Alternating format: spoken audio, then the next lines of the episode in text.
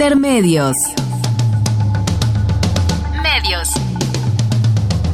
Los medios son más que el cuarto poder.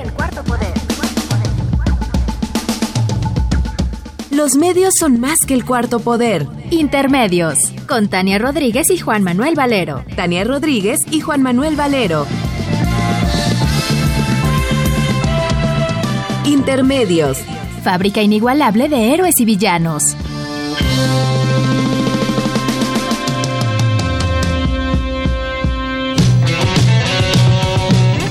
Intermedios.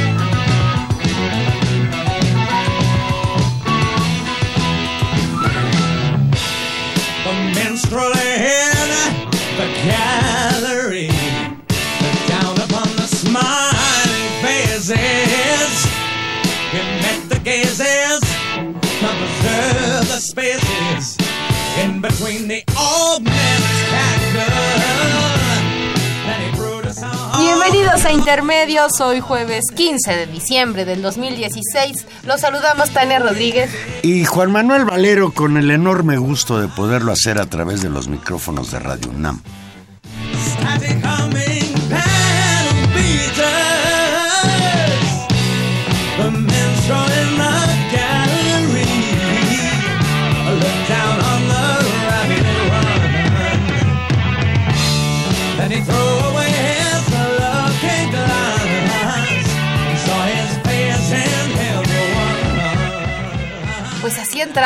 Con Jetro Tull, que debo confesar me cae muy gordo. A mí no me gusta. Pero, bueno. Gilberto sí, y es nuestro de, productor y de regalo, de regalo navideño para Gilberto. Hoy estuvimos con Jetro Tull. Ay, Tania, pues qué, qué triste de hablar de esto.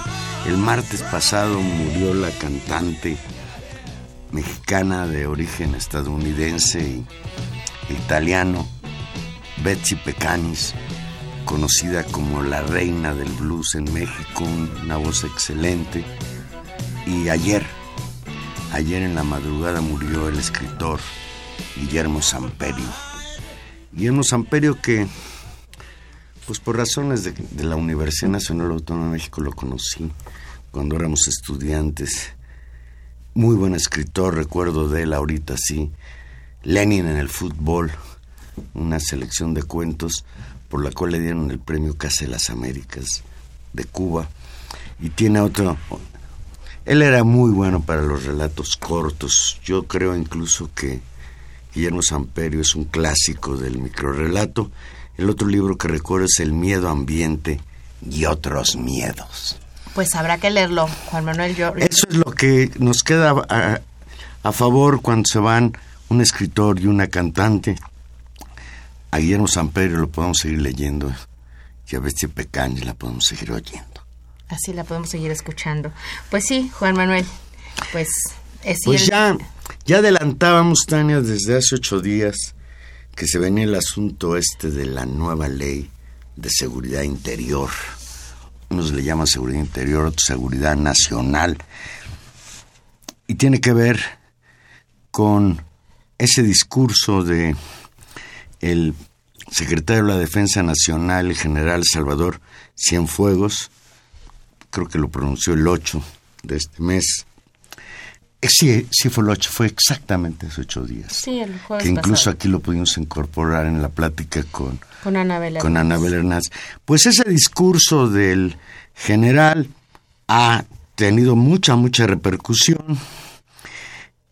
Usted recordará que el general habló del hartazgo del ejército ante las constantes críticas por su papel irregular en la guerra contra el narcotráfico, que ya cumplió 10 años, cuando el general Cienfuegos habla de crítica al papel irregular de las Fuerzas Armadas, tenemos que hablar de que es asesinatos extrajudiciales, tortura, desapariciones forzadas, gravísimos delitos contra los derechos humanos. En este, en este discurso que, pues, que causó eh, mucho escosor y distintas reacciones, eh, el general Cienfuegos dijo, y cito textual, nosotros no pedimos estar aquí, no nos sentimos a gusto. Los que estamos aquí con ustedes no estudiamos para perseguir delincuentes, estamos haciendo funciones que no nos corresponden, todo porque no hay quien las deba hacer o no están capacitados. Y lo que sonó como una especie de reproche que inmediatamente después fue seguido por respuestas en un discurso presidencial también de Peña Nieto y pues por un debate que nos ha acompañado durante esta semana, Juan Manuel. Pero mira, en una primera in- instancia se creyó que el general lo que estaba era exigiendo el regreso de, de- las Fuerzas Armadas a los cuarteles, el regreso de los soldados a los cuarteles, de donde nunca debieron haber salido para ejercer funciones de policía. Lo viene, viene a reconocer el secretario de la Defensa diez años después de la guerra esta fallida contra el narcotráfico que inauguró el señor Peñani, el señor Calderón en 2006 cuando llegó al poder. Hay quien incluso señala que él inventó la guerra contra el narcotráfico como un medio de legitimarse ante la población. Recuerde usted que Felipe Calderón llega a la presidencia de la República en medio de un escándalo de fraude electoral, habiendo ganado creo que por menos de un punto porcentual las elecciones en número de votos, eh, incluso la frase aquella del mismo, cuando se cuestionaba su triunfo, dijo, pues haya sido como haya sido, gané.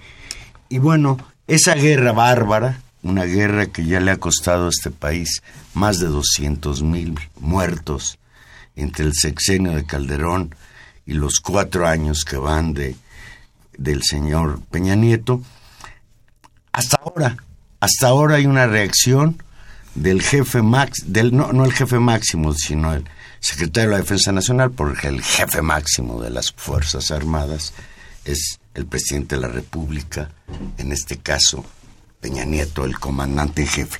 Entonces se pensaba que el general está diciendo, oigan ya, quítenme el- este papel de policía. No, porque si hay una crítica al gobierno, pero en realidad a mí me parece que ese discurso tenía que estar avalado por Peña Nieto. Y tan tenía que estar avalado por Peña Nieto que ya Peña Nieto habló de la necesidad de satisfacer esta demanda del general Cienfuegos de darle un marco legal a la participación del ejército en la guerra contra el narcotráfico, que en resumidas cuentas es darle legalidad al ejército como policía. De acuerdo con la Constitución, y esto es interesante, durante 10 años han estado violando la Constitución. De acuerdo con la Constitución, el ejército está para defender la seguridad nacional. A un enemigo o una revuelta armada interna en un caso extremo, pero no para hacer funciones de policía. Y se dice muy a menudo, este es el discurso que yo estoy escuchando ahora, que están calentando en la Cámara de Diputados y en la Cámara de Senadores la posibilidad del año que entra en un periodo especial aprobar esta nueva ley de seguridad interior, le llaman, que se señala que es una confesión de que las policías de todos los niveles, municipales, estatales, están corrompidas, está la, la- la población indefensa en muchos estados, Tamaulipas, Michoacán, ahora Guerrero, que se dice que son ingobernables. Pero pareciera que se quiere decir que las Fuerzas Armadas, el ejército, no es susceptible de ser corrompido por el crimen organizado y tenemos muchas pruebas en contrario. Incluso lo que platicábamos hace ocho días con Anabel Hernández sobre su libro La verdadera historia de Iguala, pues da muestra de que el móvil del crimen de los estudiantes de Ayotzinapa pudo ser, o lo afirma así Anabel Hernández, porque los soldados destacados en el 27 Batallón de Infantería en Iguala trabajaban para uno de los jefazos del narcotráfico. Pues ese es uno de los de los temas que está en la mesa, Juan Manuel, y es efectivamente que esta argumentación sobre la las policías corrompidas, el sistema de justicia, la incapacidad de reacción ante bandas de crimen organizado, fue en buena medida el discurso con el que se construyó en estos, en, hace 10 años y tal vez un poquito menos en los primeros operativos que incluso empezó muy localizados eh, Fox, ¿no? Eh, el argumento con el cual se validó que el ejército tomara las calles. Diez años después y después de los casos de Tlatlaya, de Tanguato, justamente y particularmente el caso de Ayotzinapa, es muy difícil pensar que ese argumento puede tener sentido. Y en la mesa también habíamos puesto justo hace ocho días y en una discusión que también esta preocupación sobre dar un marco legal a, a una lucha que lleva 10 años y que había estado pues absolutamente fuera del marco legal, tiene que ver también con, con la amenaza, con las serias amenazas y señalamientos ya sistemáticos en distintos ámbitos y jurisdicciones internacionales y locales de señalamientos de violaciones a los derechos humanos y la posibilidad de que si cambian los vientos en este país y hubiera un nuevo gobierno o incluso frente a la posibilidad de que instancias internacionales decidan intervenir en casos de lesa humanidad en contra de altos mandos de las Fuerzas Armadas. A mí me parece que eso también es un elemento de presión para querer formalizar algo que estaba absolutamente fuera de la ley. Tenemos en la línea telefónica al maestro Carlos Facio. Buenas noches, Carlos. Muy buenas noches, saludos a la audiencia. Carlos Facio, para fortuna nuestro colaborador de repente en intermedios profesor de la Facultad de Ciencias Políticas y Sociales de la UNAM, también catedrático de la Universidad Autónoma de la Ciudad de México, articulista del periódico La Jornada. Carlos Facio, a 10 años del inicio de la llamada guerra contra el narcotráfico, el Congreso parece muy preocupado por aprobar una nueva ley de seguridad que le dé certeza a las acciones policíacas del ejército. Tu opinión. Bueno, creo que el, el, Congreso no estaba preocupado. Que se preocupó después de que hubo una presión eh, desmedida del secretario de la Defensa Nacional y del almirante de la CEMAR, este, Díaz Soberón, eh, que intimaron eh, al, poder civil, digamos, y entre ellos también al, no solo al presidente, sino también al Congreso, a que legislen una suerte de ley de seguridad interior que es como legalizar el, el, el, estado de excepción no declarado que llevamos en el país hace 10 años, ¿no?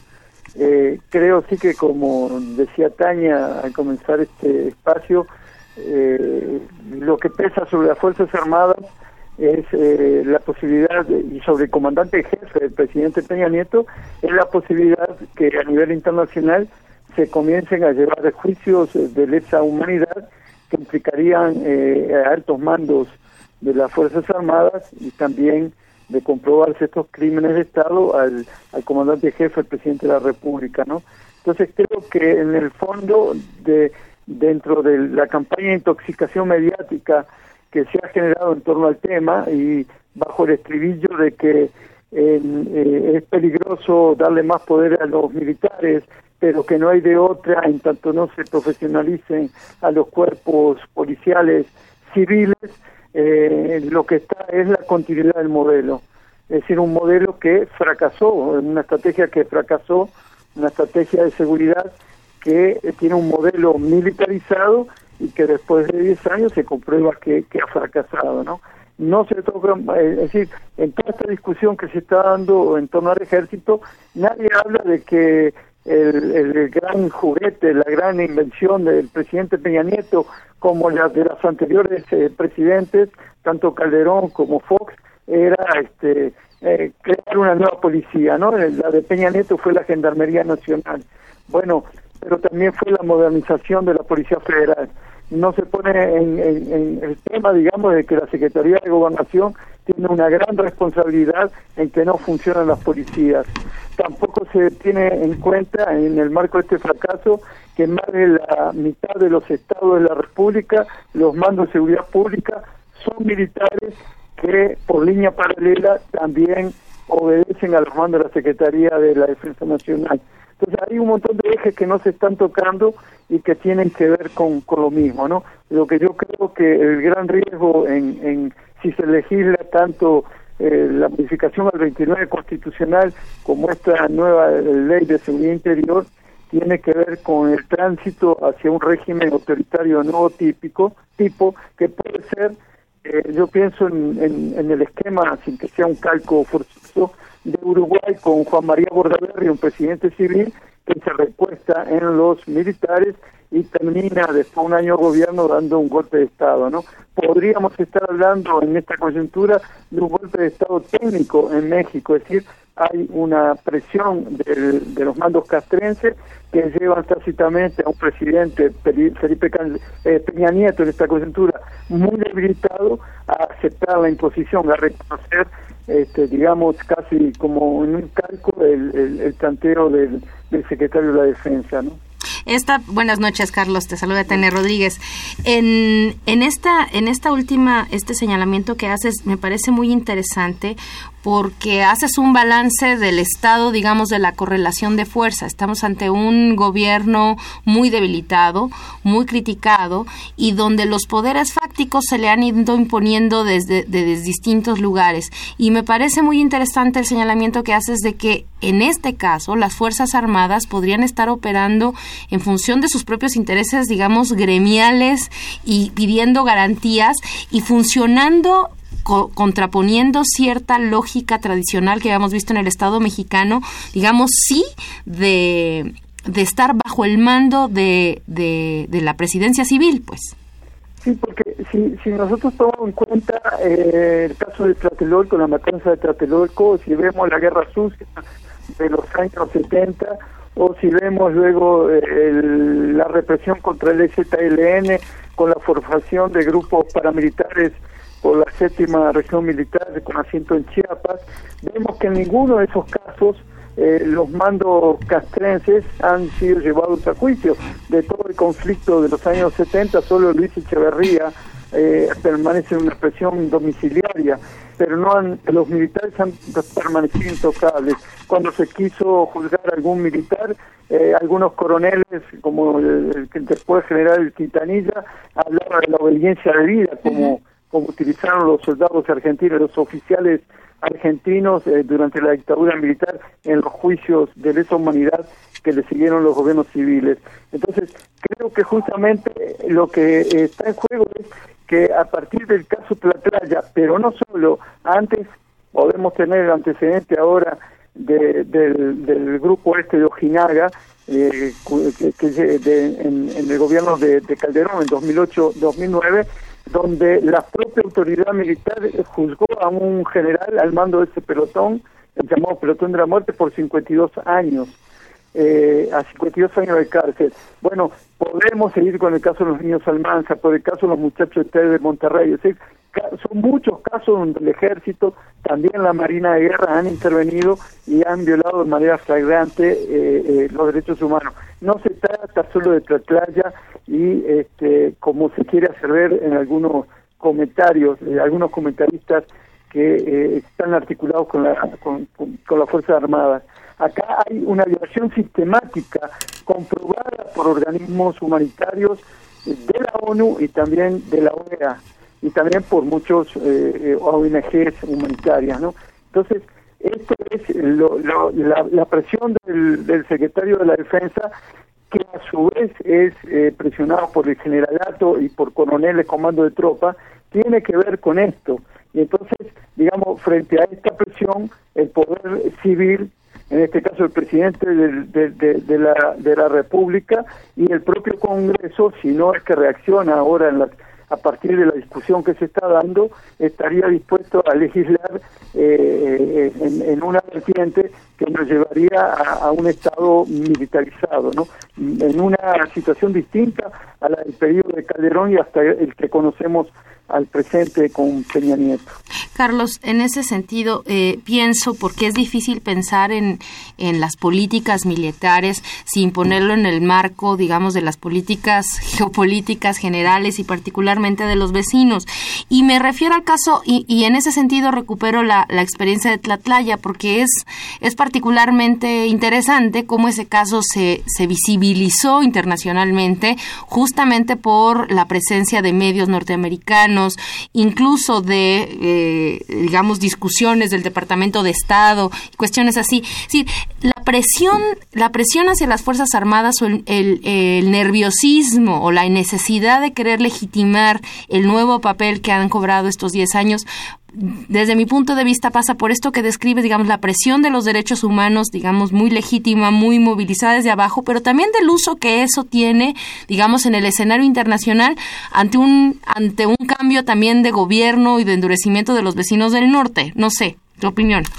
Sí, no, tú dices muy bien. En, este espacio justamente hemos comentado en alguna oportunidad que la Tlatlaya lo puso Estados Unidos, es decir, eh, quien envía tres, cuatro días después de los hechos de Tatlaya, eh, que habían pasado casi desapercibidos la Audiencia Nacional, a la agencia AP de Estados Unidos, tiene que ser el Departamento de Estado. Y quien luego, dos o tres meses después, manda a un reportero de la revista estadounidense ¿cuál?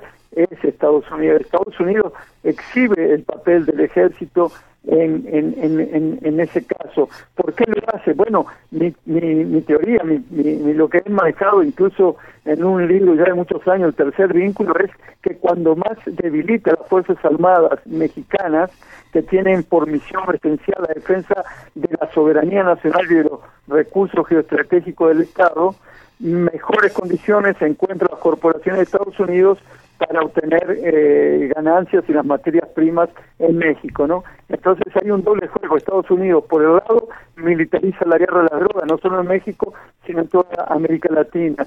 Es justamente la debilidad de las policías tiene que ver con que hay una política continental de Estados Unidos de militarizar el, el, el combate a un delito que es del orden civil. Entonces, eh, ahí hay un doble juego perverso de Estados Unidos que también como se comprobó y lo hemos comentado muchas veces con el operativo rápido y furioso, arma, digamos, a, a, las tropas nacionales, pero también a los grupos criminales. Y los muertos los pone México, ¿no? Y eso se llevan las ganancias por asesoría, por compra de armas, este, legales e ilegales, etcétera, ¿no? Carlos, hace ocho días tuvimos aquí en, Intermedios a la periodista Anabel Hernández platicando con ella sobre su libro La verdadera noche de Iguala, eh, libro en el que lo que destaca es, eh, ella señala que hay una participación evidente de elementos del batallón 27 del ejército en, esa noche terrible y que el móvil de la desaparición de los muchachos tiene que ver con que los soldados fueron a rescatar de dos camiones que habían tomado los muchachos heroína que venía escondida ahí, los muchachos no lo sabían, y que por órdenes de un capo, del cual no quiso dar el nombre a Anabel, eh, soldados de ese batallón fueron a rescatar la heroína y que ahí podría estar la razón de la desaparición de los estudiantes de Ayotzinapa. Nos llamaba mucho la atención, y eso lo comentaba la propia Anabel, que los medios nacionales no le habían dado ninguna importancia a ese libro y las pruebas que tiene respecto pues al trabajo mal hecho de la Procuraduría General de la República en las investigaciones. Y hoy una nota que está acaparando la atención en distintos medios es que el periódico estadounidense, eh, el, el, New York Times, retomando el libro de, de Anabel, saca un reportaje que se llama Investigadores de la PGR violaron la ley en el caso de la indagatoria del caso Ayotzinapa, que es, un, que es el otro ejemplo de lo que tú hablabas referido a Tlatlaya. Dos cuestiones, Carlos. Por un lado, entonces, estamos viendo que parece que hay un plan transeccional de seguir con esta estrategia de la guerra contra el narcotráfico. Y lo otro que me parece pues mucho más preocupante, la suspensión de las ganancias individuales, el estado de excepción e incluso, como tú lo señalas, la posibilidad de un no solo la militarización, sino un virtual golpe de Estado militar. Esto es lo más grave, creo. Sí, sí, que lo, lo, lo- la, del, libro de Anabel de Hernández que tiene que ver con si justamente Carlos, se, se- nos, perdón, Carlos, se nos está viciando tu voz. No sé si sea el movimiento del, del teléfono. Perdón. ya, sí, hoy, hablo, ¿aló? Ahí, Sí, ahí te ahí, ahí te vemos bien. Sí, no, decía que, que la línea del libro de Anabel Hernández es eh, la principal hipótesis del grupo de expertos internacionales de la CID que hablaban de, que en la investigación de la PGR no había un móvil y ellos eh, recomendaban a la PGR que investigaran la posibilidad de que en el quinto autobús eh, hubiera un, eh, hubiera heroína, ¿no? Que es un poco la, hipótesis, creo, del, del, del libro de Anabel Hernández. Entonces, creo que, que justamente eh, esa hipótesis no es que no la manejan eh, los medios, sino que es de alguna manera no es asumida por los investigadores de la PGR. Y, y los medios, la, la mayoría de los medios, digamos, los medios bajo control monopólico privado, justamente eh, repiten, digamos, un poco el planteamiento oficial, ¿no?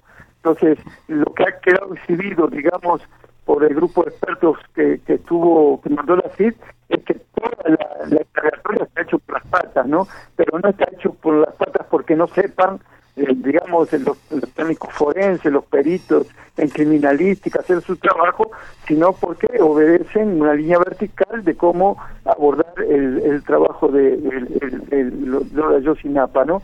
Entonces es muy grave, sí, lo que se está planteando, que elementos eh, militares estén en función, digamos, de, de, la protección, de, en este caso, de, de, traficantes, ¿no? Entonces, pero esto tampoco sería una novedad de México, ¿no? Es decir, en, en- la historia del siglo XX sabemos el, el general Gutiérrez de Bollo, por ejemplo, que era el tercer hombre en el mando de la Secretaría de la Defensa Nacional, este, eh, estuvo preso justamente bajo la acusación de ser protector de, de Amado Carrillo, el Señor de los Cielos, ¿no? Entonces, no sería la primera vez, digamos, que eh, se podría eh, vincular a- al ejército con actividades criminales. Y de ahí los riesgos, Carlos, para, para, para ir cerrando, justamente de que en con este diagnóstico, con esta experiencia, después de 10 años de una estrategia fallida, se trate ya no solamente de continuar, sino de profundizar, legalizando la participación del ejército en ta- en tareas de seguridad pública. Sí, yo lo que creo que hay que pasar, eh, digamos, de, de este modelo de corte militar a un modelo de seguridad de corte ciudadano. Pero para eso hay que hacer cambios profundos, digamos. En, eh, realmente los políticos tendrían que hacer su trabajo en una perspectiva democrática y no como ha sido hasta ahora en un seguidismo, digamos, de, eh, de, de, de los grupos eh, de interés que de alguna manera, es decir, cuando hablamos de los grupos de los poderes fácticos, también están vinculados con la criminalidad, con los negocios de la criminalidad. Por eso que esto sigue funcionando como ha funcionado hasta ahora. Entonces lo que se necesita es un cambio radical. Y bueno, eh, eh, a comienzo del 2017 el Parlamento tendrá la posibilidad, digamos, de ponerse a hacer un trabajo en una perspectiva democrática para parar esto que, que, que si sigue por el camino de, de la presión del secretario de la Defensa, vamos hacia, hacia un gobierno cívico militar de nuevo tipo. Esta cuestión de los nuevos tipos me parece interesante porque justamente en el marco latinoamericano hemos visto, digamos, ediciones que les han llamado golpes suaves, eh, golpes de estado técnicos, pero lo que hemos visto es la reinstalación de mecanismos, digamos, autoritarios que pues deshabilitan las instituciones que con mucho esfuerzo, porque no fueron un regalo de nadie, con mucho esfuerzo construyeron las sociedades latinoamericanas. Sí, claro, hay que, hay que enfatizar en esta coyuntura que el mando sobre estos aspectos que estamos discutiendo lo tiene que seguir mantener, manteniendo el, el, el poder civil. si se cede ante el poder militar, está, se está abriendo una una ruta que, que transitaron ya otros países en el pasado, combinado, como tú dices, con esta modalidad de los golpes suaves. Está la gran incógnita de qué este, hará eh, este Donald Trump en la Casa Blanca, pero por las características, digamos, del gabinete y de los generales que ya tiene en su elenco, eh, vemos que va a continuar una política de mano dura. Y es en ese contexto, digamos, que al sur de la frontera de Estados Unidos, los militares pueden cobrar un nuevo papel, ya sea subordinado a Estados Unidos o en una coyuntura distinta, entrar en un camino inédito en, en, digamos, la, en la época contemporánea de México actual. Pues por fortuna todavía estas cuestiones están a discusión. Hablan los impulsores de la reforma a la ley de seguridad, tanto del PRI en la Cámara de Diputados como del PAN en la Cámara de Senadores que no se trata de que el ejército se quede en funciones de policía para quedarse, sino que mientras que las fuerzas policíacas recuperan su capacidad, tienen 10 años y lo peor es que nosotros sabemos y lo que hemos platicado en la noche contigo es que el ejército no está exento de dejarse corromper por lo que podríamos llamar los carteles, las, las mafias eh, del crimen organizado. ¿Aló? Sí. te oímos. No, no, se, se, oí muy, oí muy difuso el final. No sé si la pregunta. sí, el comentario es que el argumento por el cual al ejército se le van a dar funciones de policía, se le va a dar una plataforma legal para que las ejerza, es que es la única fuerza con la que contamos que no ha sufrido eh, el embate de la corrupción, de la cooptación por parte de los grupos de delincuentes. Sí, bueno, no creo que eso también está, no, no, no admite, digamos, no tiene rigor científico, digamos, esa aseveración.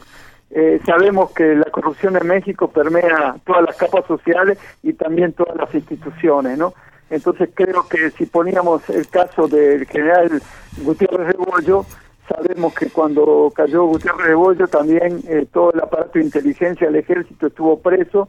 Hacia finales del, gobierno de Calderón también un grupo de, generales eh, fueron pasados a retiros. O sea que el argumento de que las Fuerzas Armadas están al margen o no pueden ser permeadas por la corrupción no, no, no se sostiene de manera científica, ¿no? Muy bien, pues te agradecemos muchísimo, Carlos, y te vamos a seguir dando la lata conforme avance esto. Dicen que para enero va a haber un eh, periodo extraordinario donde piensan aprobar esta nueva ley. Ya, bueno, aprovecho para decirle que es una buena oportunidad ahora en estas eh, vacaciones para quienes la tengan, de volver o de, de, tratar de ver estado de emergencia, porque ahí en ese libro están, digamos, toda la información que tiene que ver con esta coyuntura, ¿no? Y están todas las advertencias y los casos, digamos, que llevan justamente a que hoy el ejército está actuando como está actuando, presionando al poder civil, ¿no? Justamente porque lo que están cierne es la posibilidad de que se configuren crímenes de Estado, crímenes de lesa humanidad, que es justamente eh, lo que quieren tratar de eludir con estas nuevas leyes, con estas modificaciones a la Constitución y al derecho penal. Carlos, vuelvemos a repetir la cita del libro y dónde el público lo puede conseguir. No, no, el nombre del libro es Estado de Emergencia de la Guerra de Calderón a la Guerra Peña Nieto y está, es de Editorial Grijalvo, salió este año 2016 y está en las principales librerías. Pues te agradecemos mucho y, y desde luego esperemos que el público recoja la, la invitación y lea tu libro. Bueno. y, felicidades en lo que cabe en este país. Hasta luego. Chao. El maestro Carlos Facio. Lástima que hubo episodios del, de la conversación que se oyeron un poco mal. Espero que el público no si las haya podido percibir. Vamos a hacer una pequeña pausa y aquí regresamos. Recuerde que Intermedios es un programa en vivo. Llámenos 5536 8989 o Lada sin costo 01800 50 52 688.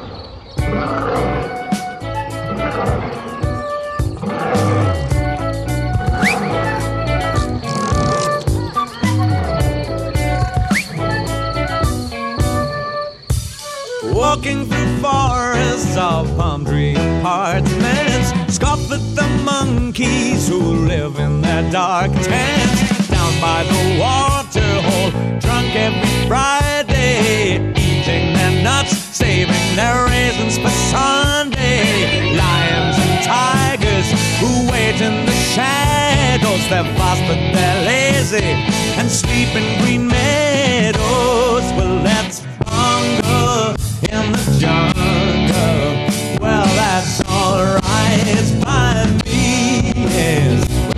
A tiger and I want love. I'm a snake if we disagree. Just say a word and the boys will be right there with claws at your back to send a chill through the night air. Is it so frightening to have me at your shoulder? Thunder and lightning couldn't be bolder. I'll write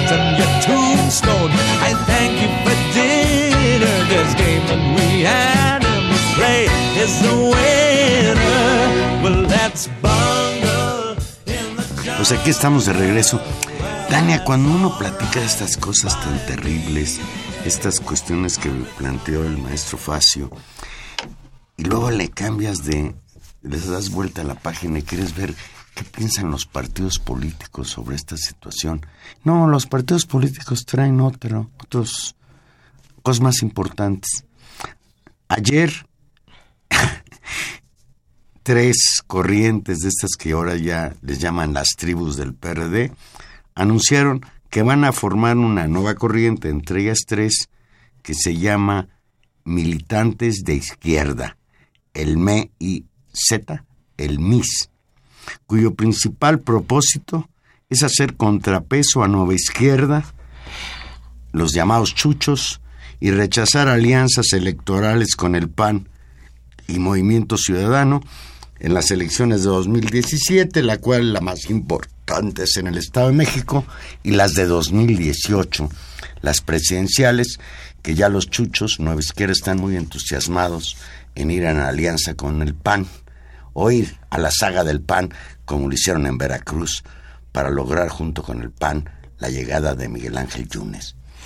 Pues, eh, bueno, vamos a leer la información y después discutimos, Juan Manuel. Encabezados por el senador Miguel Barbosa, el grupo integrado por Pablo Gómez, Gilberto Enzástiga, Carlos Sotelo y José Narro, entre otros líderes de las corrientes Frente Progresista, Patria Nueva y Unidad Democrática Nacional, advirtieron que quienes aspiran a alguna candidatura no recibirán su respaldo si pretenden aliarse con el PAN o con el Movimiento Ciudadanos. La idea, dijeron, es fortalecer al PRD y que no se convierta en un partido satélite del PAN. Agregaron que su propósito es recuperar principios y valores democráticos, estar más cerca de las causas de la sociedad y alejados del gobierno federal y de los gobiernos estatales. Estos, este, este grupo de políticos perredistas pretenden, dicen, recuperar la esencia de una izquierda real, opositora al modelo político y económico del país, así como impulsar una nueva política exterior ante el próximo presidente de Estados Unidos, Donald Trump. Espero que eso no siga incluyendo romper piñatas de Donald Trump, pero bueno. Sí, porque fue este mismo Barbosa el que encabezó aquella posada en la que le partieron la piñata a Donald Trump y le gritaron puto No, bueno. los senadores del PRD. Me parece interesante dos cosas. La primera, que bueno, yo estaría de acuerdo con ellos en términos genéricos, que suena incluso contra natura que un partido que nació como un partido de izquierda, el Partido de la Revolución Democrática, ahora su estrategia electoral para no desaparecer, porque incluso esto es lo que plantean los mismos integrantes del nuevo movimiento corriente, el MIS, que va en una alianza con el PAN, como ya anunciaron en, en el Estado de México, y que se viene fraguando esa alianza con el PAN también hacia 2018. Lo, lo- la digo, yo con, con casi nada de esto estoy de acuerdo, simplemente con, con algo que señalan. Dicen, estamos muy preocupados por el destino del PRD, vemos amenazada su existencia y su viabilidad. El PRD ha dejado de ser una opción real y no se diferencia de las propuestas políticas de otros partidos. Eso señaló el coordinador de los senadores perredistas, Miguel Barbosa. Pero Y- hace una autocrítica, pero, pero como deslindándose. No, y se El preguntan, reconocimiento vamos- es terrible. Reconoce que al partido al que pertenece ya no representa una opción para la ciudadanía, pero no es culpa de él.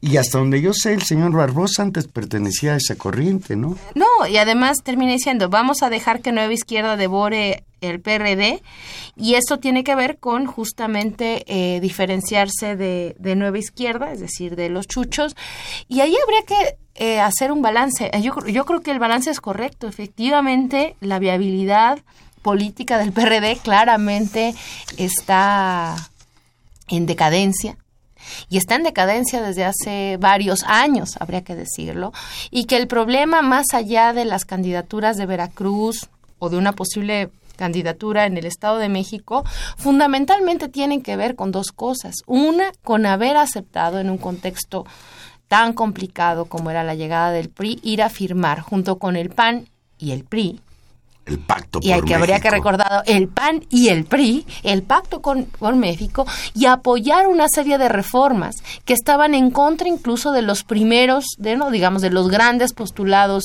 del PRD. Y claro que esa, que esa abdicación del programa histórico de su significación política abrió claramente el espacio a que, digamos, su liderazgo más importante saliera del partido, terminara de diferenciarse del PRD, pagando un costo mucho menos alto que el que hubiera pagado antes del 2012, que fue Andrés Manuel López Obrador, y construyera su propio partido que sin duda que sin duda le disputa el espacio de, la- de una verdadera oposición ante el gobierno federal ante el PAN y ante, digamos, el consenso neoliberal y de reformas estructurales que se impulsaron y que el PRD avaló en el Pacto por México. Así que me parece como muy, muy tardada, muy, re- muy, realmente muy de efecto retardado la reacción de estos perredistas.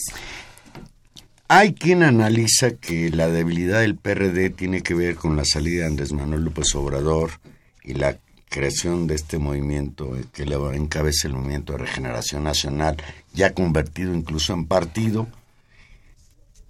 Hay también quien señala que otro elemento de debilitamiento de ese partido fue la salida de su líder histórico, Cuauhtémoc Cárdenas, el deslinde de Cárdenas, con Ah, no. esta dirección.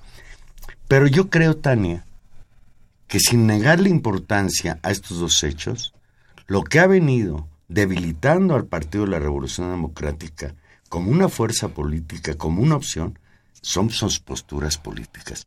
Este ejemplo del pacto con México es una barbaridad. Porque fue, así como Calderón inventó la guerra contra el narco para legitimarse, entre otras cosas, este, el señor Peña Nieto, cuando con su discurso que iba a modernizar a México, iba a mover a México, su plan de acción principal, pues es las reformas estructurales, lo que, con- lo que configuró el Pacto por México, en las que sigue insistiendo, que por cierto la semana pasada ya se empezaron a concretar con concesiones muy, muy jugosas para compañías petroleras extranjeras que ya firmaron convenios de colaboración con Pemex en la exploración y explotación de aguas profundas, de lo cual se habla poco en los medios, por cierto. Yo quisiera creerles a estos señores de estas tres corrientes que ¿Para su qué? intento es reivindicar al Partido de la Revolución Democrática, pero tengo mis dudas. Porque incluso el, el, lengua- el, el mensaje final de Barbosa es un poquito que yo no lo entiendo bien. Dice, si estamos dispuestos a apoyar la candidatura de Alejandro Encinas a la gubernatura del Estado de México, pero dice textual Barbosa, yo espero que mantenga la congruencia de su vida política y que él solo sea el candidato de la izquierda, no en una alianza con el PAN. Y el mismo mensaje le lanza a Alejandra Barrales y a Mancera en las posibilidades de que Mancera quiera ser el candidato del PRD a la presidencia de la República en 2018, Barbosa dice que no lo vería mal siempre y cuando sea fuera de una alianza, sino solo como un candidato legítimo de izquierda. A mí, a me parece que, que, es decir, el problema de las alianzas es un, no es, es un problema de, como casi todo en política, de correlación de fuerzas, de programas y de sentidos. Es decir, no es lo mismo no es lo mismo ninguna de estas alianzas en abstracto. Es decir, sería muy afortunado que hubiera un candidato fuerte, como seguramente podría ser competitivo, como seguramente lo podría ser Alejandro Encinas en el Estado de México, y, dar un zarpazo, ¿no? En, en términos electorales en, en el Estado de México, que sería, que es el primer colegio electoral, el PRI ya perdió Veracruz y eso es importante, eso es importante de camino al control territorial que históricamente el PRI ha tenido con clientelas políticas importantísimas. Y el Estado de México es muy importante. No, ¿quién dice que el Estado probablemente, que si perdiera en 17 el año que entra el Estado de México, el PRI, es casi casi el golpe mortal para que no no repite en la presidencia de la República en 2018. Por supuesto, es, así de importante es. Entonces depende cómo construyes, cómo construyes ese escenario. No estoy, no estoy diciendo que habría que ir al PAN y estoy a favor de nada, pero me parece que reducirlo simplemente a, a un problema del PAN no o el PAN sí o movimiento sí y también que sale, que está fuera de la discusión cualquier alianza o cualquier discusión seria de alianza con Morena, que obviamente sería un, un, referente central para construir otro tipo de candidaturas. Ahí el tema también es la negativa de Morena hacer alianza con otros partidos. Pero me parece que en un escenario de construcción hacia el 2018, en una cuestión de tercios, la discusión de las alianzas va a tener que ser una discusión política y en función de principios y proyectos muy claros. Si es con candidatos que fueran competitivos, me parece que eso es, es importante. Yo estoy convencido, Tania, que la posibilidad de que el Partido de la Revolución Democrática, al menos la dirección actual, se mantenga en la línea de las alianzas con el PAN. Yo en esto sí coincido con Barbosa y con Pablo Gómez, que son las cabezas visibles de este nuevo movimiento.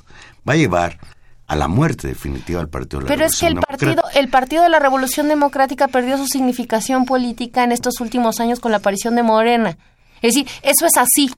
Pues, pero a eso, voy, Y no depende posibilidades habría de que hubiera un acercamiento entre estos que andan buscando un líder de izquierda y el movimiento de regeneración nacional.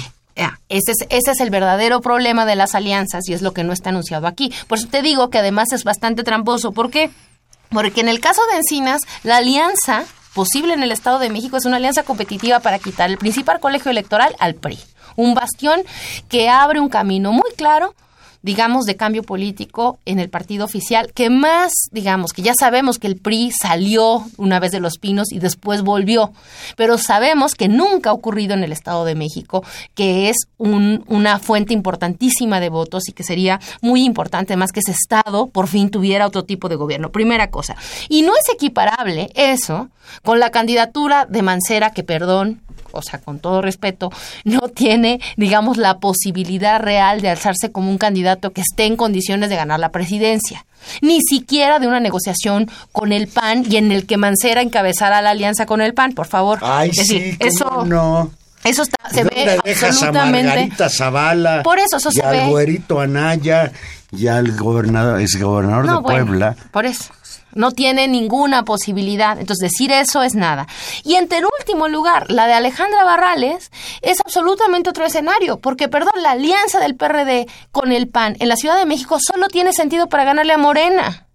Es decir, la disputa central que uno podría imaginar en la Ciudad de México es PRD Morena en función incluso de la, de la, de la geografía electoral que tenemos en este momento, la repartición de las delegaciones y del peso específico que cada quien tiene, pero claramente son alianzas que tienen sentidos políticos distintos. Entonces, me parece que lo que hay de interés es mucho más la vocación, digamos, de una élite partidaria tratando de mantener cierta lógica de prerrogativas y de negociaciones, más que restituir un espacio político y de un proyecto que, perdón, pero nos guste o no nos guste, ha sido llenado por un nuevo partido que es Morena y donde efectivamente tienen un candidato que está resultando competitivo y con posibilidades de ganar la presidencia para el 2018 en todas las encuestas, incluso en las que no lo quieren nada. Yo, yo quiero ver al Partido de la Revolución Democrática con sus legisladores en la Cámara de Diputados y en la Cámara de Senadores cuestionando lo que, platicamos en el primer tiempo, la reforma a la ley de seguridad interior, con todo lo que implica esta ley de amenaza a las garantías individuales, a la construcción de un Estado militar, un estado de excepción. Dana, no quiero que nos vayamos sin que platiquemos cinco minutos de lo que le sucedió el domingo a la senadora, exdeportista Ana Gabriela Guevara, que sufrió la agresión de cuatro sujetos en la carretera de Toluca viniendo de Valle de Bravo para la Ciudad de México. Un incidente de tráfico culminó con que cuatro sujetos la agarraron a patadas, le dieron una brutal golpiza que incluso implicó que la tuvieran que hospitalizar y operar. Y esto es ya de por sí muy grave. Pero lo que me parece más grave, o igualmente grave, es la conducta de las redes sociales respecto a esta senadora, independientemente de que yo, te lo digo con... A mí no me parece correcta la manera en que actuó políticamente la señora Guevara, pero de eso a unirme a quienes han festinado la golpiza que le dieron. Ah, no, bueno, eso es, una, es una A miseria. quienes han tenido una posición misógina, homofóbica, una, un- algo verdaderamente increíble, atroz. A una mujer que fue golpeada a patadas por cuatro, no sé cómo describirlos, ¿sí? Que ahora en las redes sociales haya un grupo de enfermos que la vuelven a agredir.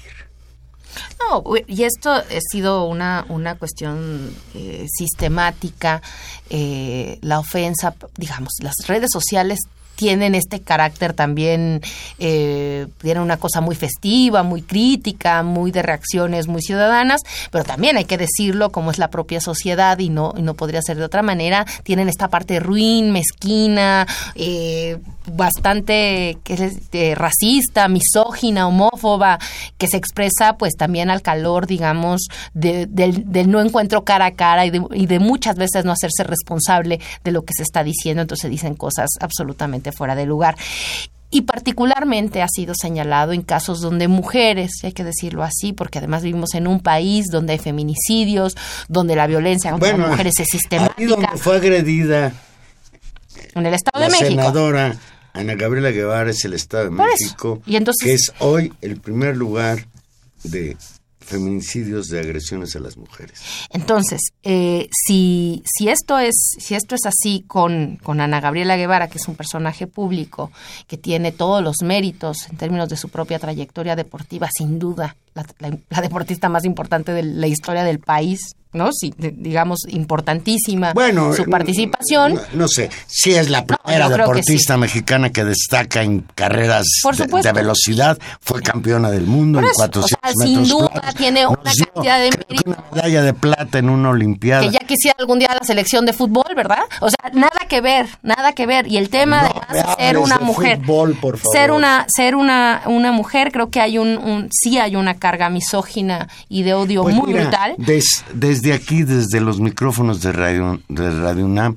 nuestra solidaridad con Ana Gabriela Guevara, nuestra solidaridad, ojalá den con estos truanes que la golpearon. Quisiera saber cuál es la razón. Me cuesta trabajo que un incidente de tráfico desemboque en esta cosa. Puedo pensar a lo mejor que ya iban tras ella. ¿Por qué no? No, bueno, no lo, parece que es un incidente de, de tránsito. Bueno, parece, pero hay que investigarlo. Sí, pero me parece absolutamente creíble. Es decir, es creíble, y lo hemos visto con todos los lords y con todos los episodios que distintas redes sociales han registrado, donde la violencia que se expresa simplemente por tener una camioneta muy grande, simplemente porque somos más y podemos abusar del otro, se ha expresado de manera sistemática. Ese es también el nivel de violencia social en el que estamos inmersos y que, y que bueno, es, es, es, es muy lamentable que, que esto haya pasado y efectivamente pues es un retrato terrible de también cómo, cómo esta cuestión podrida, misógena y violenta se nos, se nos ha venido metiendo en el Pues, cuerpo. pues sí, unas- nuestra solidaridad con Ana Gabriela Guevara, senadora de la República por el Partido Movimiento Ciudadano. Tania, pues ya nos vamos y nos vamos a ir dos semanas porque vamos a aprovechar las vacaciones de la UNAM. Eh, la semana que entra vamos a tener programa y los invitamos a que lo escuchen. Vamos a reproducir aquí la entrevista que tuvimos ocasión de hacerle el año pasado al doctor Robert, este, Rodolfo Stavenhagen, el sociólogo, el antropólogo, el humanista, el defensor de los derechos humanos de los pueblos indígenas, que se nos murió hace unos días y que nosotros queremos con la repetición de esa entrevista, pues recordar y ver la vigencia del pensamiento de Rodolfo Stavenhagen todavía hoy en esta terrible realidad mexicana. Y nosotros regresamos aquí el 5 de enero, el, para partir la rosca. Muy bien, Valero. Para Sí. partir la roja y, es, y hacerle nuestra cartita a los reyes.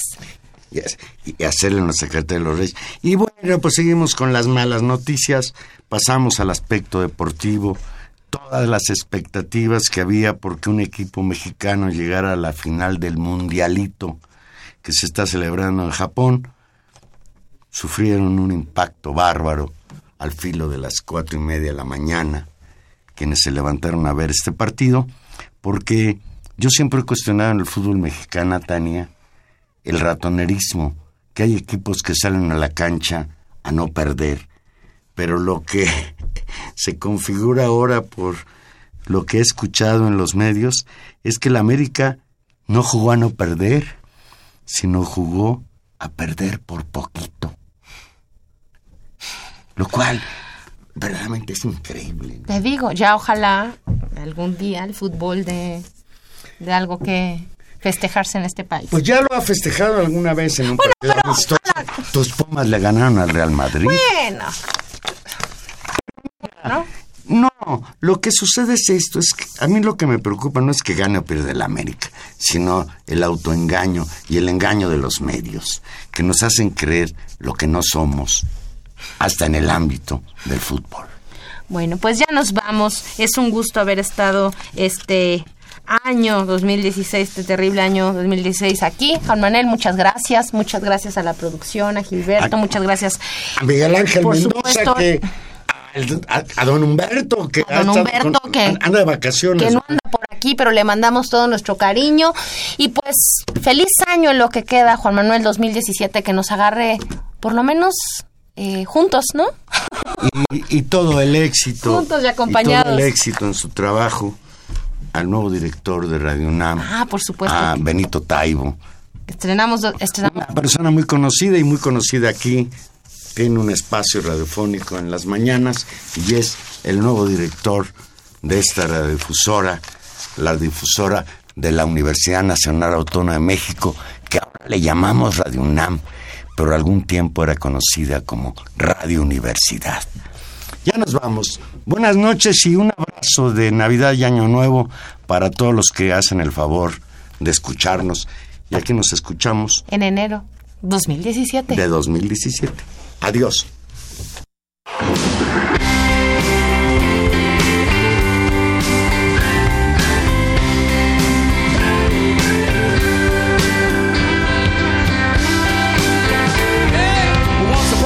A you dressed so fine through the bumps of you climb. And then you, yeah, people call, say beware, down, you're bound to fall. They thought that they were just uh,